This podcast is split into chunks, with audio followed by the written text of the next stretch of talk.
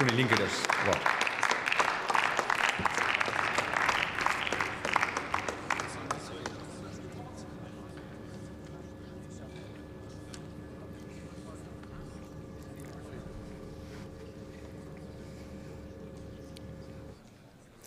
Herr Präsident, meine Damen und Herren!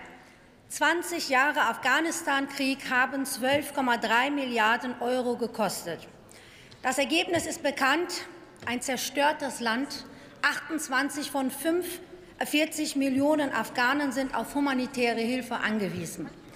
Zehn Jahre Beteiligung am Krieg in Mali, 3,5 Milliarden Euro, und die deutschen Soldaten sitzen in ihrem Camp in Gao und warten auf den auf Mai 2024 hinausgezögerten Abzug.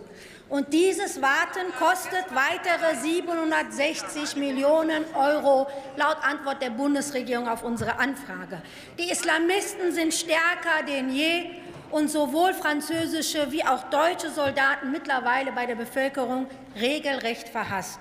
Und jetzt wollen Sie Niger zu einem neuen Mali machen. Da frage ich mich, haben Sie denn überhaupt nichts gelernt aus Ihren ganzen Pleiten?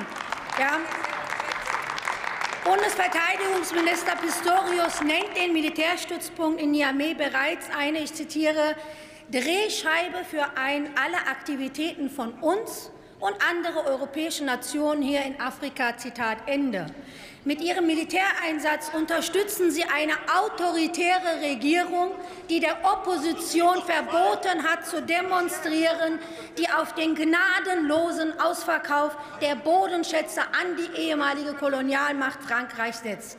Und während Frankreich weiterhin 30 Prozent seines Urans für den Betrieb seiner Atomkraftwerke aus den Minen Nigers bezieht, haben dort 60 Prozent der Menschen keinen Zugang zu Strom. Niger gehört durch diese neokoloniale Ausplünderung zu den zehn ärmsten Ländern der Welt. Und ich finde, das ist eine Schande, meine Damen und Herren.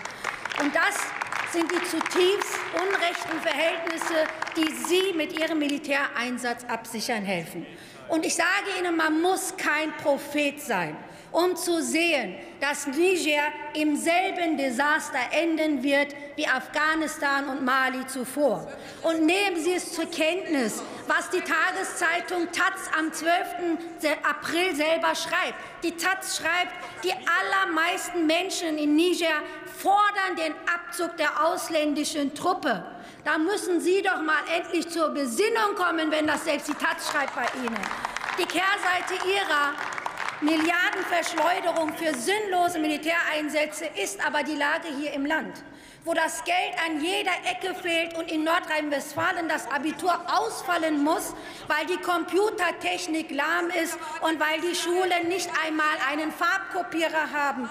Milliarden für neue Kriege, aber marode Schulen, fehlende Lehrer und mangelhafte Infrastruktur, das sind zwei Seiten ein und derselben Medaille. Und deshalb sagen wir, hören Sie auf mit diesen neuen Kriegen und diesem Interventionismus und dem sozialen Krieg, während Sie Geld für immer neue Militär ich komme zum Schluss für neue Militärinterventionen raushaben, als gäbe es keinen Morgen, mussten im vergangenen Jahr zwei Millionen.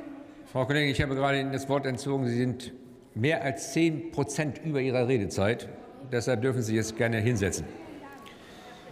Ja.